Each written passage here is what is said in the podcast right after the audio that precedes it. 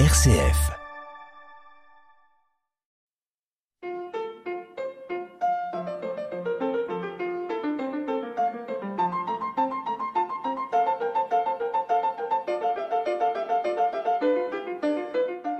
Bienvenue dans notre émission Carte blanche à la CIMAD. Je suis Anne, bénévole dans le groupe local de Caen, et je suis accompagnée par Fleur, une autre bénévole du groupe. L'humanité par l'autre. C'est la devise de la CIMAD, association fondée en 1939, qui défend aujourd'hui les droits et la dignité des personnes étrangères dans toute la France, outre-mer compris.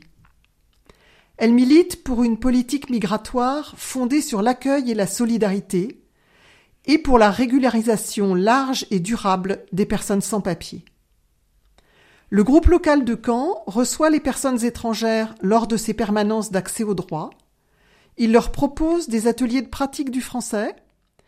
Il mène des actions de sensibilisation auprès du grand public et des scolaires et tente de sensibiliser des élus locaux. Vous pourrez en savoir davantage en consultant le site de l'ACIMAD. Fleur et moi-même sommes animatrices dans les ateliers de pratique du français. Aujourd'hui, où en sommes-nous du projet de loi pour contrôler l'immigration, favoriser l'intégration? Alors que le gouvernement et l'opinion publique sont focalisés sur le projet de loi relatif aux retraites, il nous semble utile de faire sortir de l'ombre cet autre projet. Depuis 40 ans, plus de 20 lois successives sur le sujet ont été promulguées. Selon la CIMAD, la seule bonne raison d'introduire un nouveau projet serait de promouvoir l'accueil, la solidarité et l'hospitalité. Or, l'intitulé même de la loi en débat balance entre l'objectif louable annoncé de favoriser l'intégration et celui nettement plus controversé de contrôler l'immigration. Ce texte a été présenté au Conseil des ministres le 1er février et il sera discuté au Sénat à partir du 28 mars. Ce texte est soumis au Parlement en procédure accélérée, qui permet de supprimer les délais de réflexion prévus entre le dépôt d'une loi et sa discussion en séance, et de limiter les navettes entre le Sénat et l'Assemblée nationale à une seule lecture par chaque Assemblée. Il inquiète les associations comme la nôtre à plus d'un titre, comme nous l'avions expliqué dans la dernière émission Carte blanche à la CIMAD du mois de décembre 2022. Françoise et Samuel avaient évoqué comment la loi favorisait la criminalisation des personnes sans papier et allait démultiplier l'attribution des OQTF, obligation de quitter le territoire français, mais également en quoi elle était une véritable régression sur le plan de la régularisation par le travail, notamment en restreignant celle-ci aux métiers dits en tension. Dans le même temps, la loi durcirait les conditions d'accès au titre pluriannuel par des niveaux d'attente plus élevés en langue française. Aujourd'hui, nous vous donnons plus de détails sur ces différents points en interviewant Xavier, sociologue et militant du collectif de soutien aux sans-papiers de Rennes, qui est intervenu dimanche 12 mars au squat de la Pouponnière à Caen pour décrypter le projet de loi aux militantes et surtout aux habitants, premiers impactés par le sujet. Xavier, est-ce que vous pourriez nous dire ce que va changer cette nouvelle loi Asile et Immigration notamment en matière de criminalisation des personnes sans papier en France? Mais la Darmanin, elle nous inquiète parce que euh, vise à expulser davantage euh, de personnes étrangères de France et aussi elle cherche à empêcher les entrées, notamment les entrées irrégulières. Et donc pour cela, il y a plusieurs mesures euh, prévues, notamment de criminaliser les passeurs. Alors ça, ça nous inquiète beaucoup parce que la notion de passeur est compliquée. Mais pour faire simple, euh, alors qu'actuellement euh, faire passer des gens c'est un délit, il s'agit de transformer en crime assimilable à la traite des êtres humains, un peu presque comme l'esclavage, et du coup on a une, augmentation très forte des peines de prison prévues, puisqu'on irait jusqu'à 20 ans pour les passeurs les plus, euh, les plus qui feraient passer le plus de gens et qui mettraient le plus de gens en danger, soi-disant selon l'esprit de la loi. Et comme ça, on aurait l'impression que c'est bien plutôt de criminaliser les passeurs à première vue. Ouais, sauf que la notion de passeur, elle est compliquée parce que euh, les, les, gros passeurs, ceux auxquels on pense, qui profitent de la misère humaine, etc., etc., euh, la réalité, c'est que souvent, c'est euh, des migrants eux-mêmes qui cherchent à passer, qui mm. sont transformés en passeurs pour conduire un bateau, etc., et du coup, c'est ceux-là qui prennent ces peines de prison. C'est pas les gros, gros passeurs. Donc ça, c'est un premier point. L'autre point, alors, qui est le plus presque fascinant tellement on ne sait pas comment ils ont pu imaginer un truc pareil, mais euh, actuellement, quand quelqu'un passe une frontière de manière irrégulière, on peut, quand on l'attrape, on cherche à lui prendre ses empreintes digitales et à le prendre en photo. Euh, aujourd'hui, si tu refuses, c'est possible, même si tu as des risques d'amende, de prison, etc. Euh, là, la loi prévoit qu'on pourra forcer les gens physiquement, la police pourra forcer physiquement, après juste information au procureur, à euh, donner leurs empreintes digitales et à être pris en photo. Donc ça aussi, euh, très inquiétant. Et un autre élément aussi, souvent quand les gens arrivent, ils peuvent se retrouver à la rue parce qu'il n'y a pas assez de, de places d'hébergement. Et aujourd'hui, par exemple, on était dans un squat, ce qui montre bien qu'il y a besoin de trouver des solutions alternatives puisqu'il n'y a pas assez de place.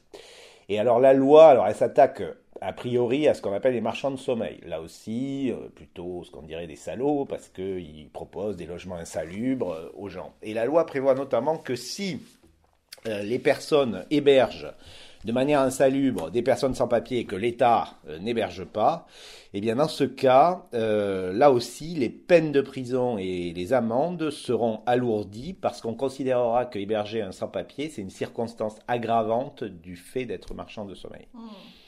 Donc voilà, ça fait plusieurs éléments là qui s'attaquent à déjà aux personnes qui essayent d'arriver et de, de vivre ici malgré tout, malgré l'absence de papier. Et après, vous avez tout un tas de mesures euh, en plus, là aussi, qui vont euh, compliquer euh, de notre point de vue, l'installation des personnes, puisque nous, on est pour la libre circulation et la libre installation des gens dans le monde, notamment le fait que sur l'asile, il y a toute une idée de déconcentrer, régionaliser la demande d'asile et le recours de l'asile. Le problème, alors a priori on se dit c'est bien, ça va faire un service public de proximité, sauf que c'est euh, dans quel état d'esprit c'est fait. Et c'est fait pour simplifier, euh, accélérer les procédures et donc prendre plus rapidement des, mesures d'expulsion des obligations à quitter le territoire et donc expulser là encore davantage. Voilà, après, euh, il y a tout un tas d'autres mesures, mais je ne sais plus desquelles vous vouliez parler parlé aussi, ben, ça fait partie euh, même peut-être euh, du même sujet de la criminalisation des employeurs. Par exemple, on a l'impression que peut-être c'est pour réguler le travail au noir et en fait, en réalité. Euh, Alors sur les employeurs, il existe déjà, on n'a pas le droit d'embaucher de manière illégale une personne sans papier en situation irrégulière. Donc il y a déjà des amendes, des peines de prison prévues, mais c'est la justice qui s'occupe de cela et de les délivrer. Or là, ce que changerait la loi, c'est que ça ouvrirait la possibilité au préfet de mettre beaucoup plus simplement, là aussi simplification, des amendes directement dès qu'on repère qu'un employeur embauche un sans-papier de manière illégale. Donc ce serait 4000 euros d'amende, 8000 euros en cas de récidive, mais là aussi une logique de simplification dans l'objectif de contrarier la vie des sans-papiers, parce que bien entendu, les gens, quand ils n'ont pas le droit de travailler, ils essayent quand même de travailler. Et là aussi, d'ailleurs c'est assez contradictoire avec... Euh, un autre objectif de la loi qui est autour du travail, puisque euh, la loi se prétend comme voulant faciliter l'intégration et aussi augmenter les expulsions. D'ailleurs, je crois que la formule, c'est faciliter l'intégration. Non, mieux contrôler l'immigration pour faciliter l'intégration. Donc c'est dans cet état d'esprit que c'est fait. Et là, le problème, c'est que, euh, ben, c'est que le, le travail qu'on va proposer dans le cadre des régularisations, notamment dans les métiers en tension, il y a vraiment un état d'esprit, un, esprit d'utilitarisme de, migratoire total, c'est-à-dire là où le patronat n'arrive pas à trouver de main-d'œuvre, mm. oui, on va lâcher des, cartes de séjour et, des autorisations de travail, mais avec, euh, on est très loin de nous ce qu'on revendique, qui est le droit au travail pour tous les étrangers, égalité français-étrangers dans l'accès au travail, qui permettrait notamment d'éviter qu'on a encore des métiers très pourris, très pénibles, mal payés, avec des conditions de travail horribles qui sont euh, assurés euh, par les derniers corps. Exactement. Le magazine de l'Église protestante unie sur RCF. Aujourd'hui dans cette émission, Carte blanche à la CIMAD, nous décryptons le projet de loi Asile et Immigration. Anne, est-ce que vous voudriez préciser quelques points concernant l'apprentissage du français dans cette loi? Il est donc prévu par cette nouvelle loi d'exiger un diplôme de français pour l'obtention d'un titre de séjour pluriannuel pour 2 à 4 ans, alors que jusqu'ici ce n'était le cas que pour la carte de résident de 10 ans et pour l'obtention de la nationalité française. Cette mesure sera défavorable aux personnes les plus précaires, à ceux qui n'ont pas eu la chance d'être scolarisés avant leur arrivée, et également aux femmes qui ont moins de temps pour consacrer à l'apprentissage du français. Comment être motivé pour apprendre le français? Comment apprendre sereinement tant qu'on n'a aucune assurance de pouvoir rester en France?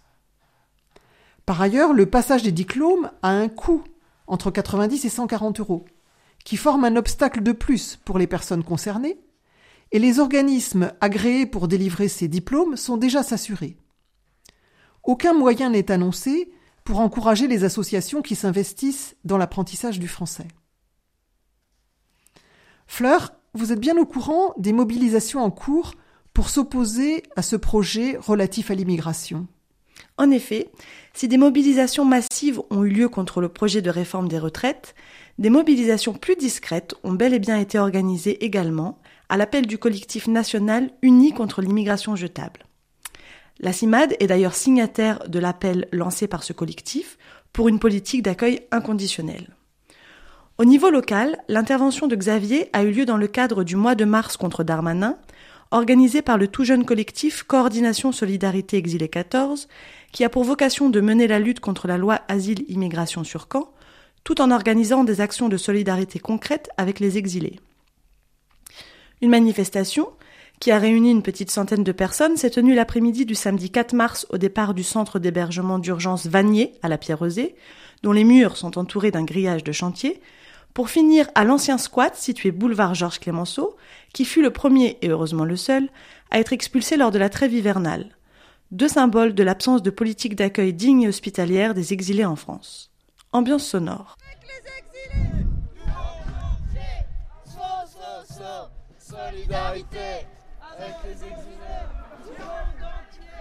La suite de ce programme, c'est le samedi 18 mars à 15h avec la projection du film Le Grand Voyage au squat de la Pouponnière au 138 rue d'Auge. Projection en présence du réalisateur, qui est un exilé guinéen.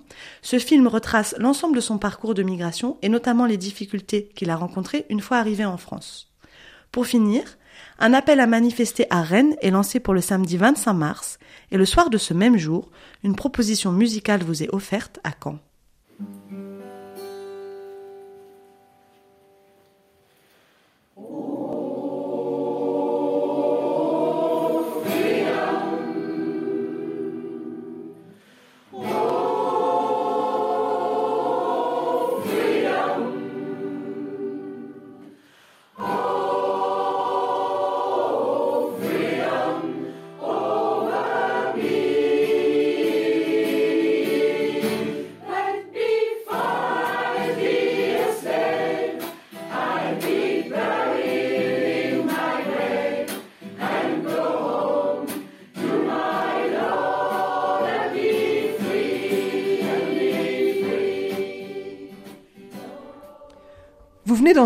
La chorale Aideo, enregistrée en répétition.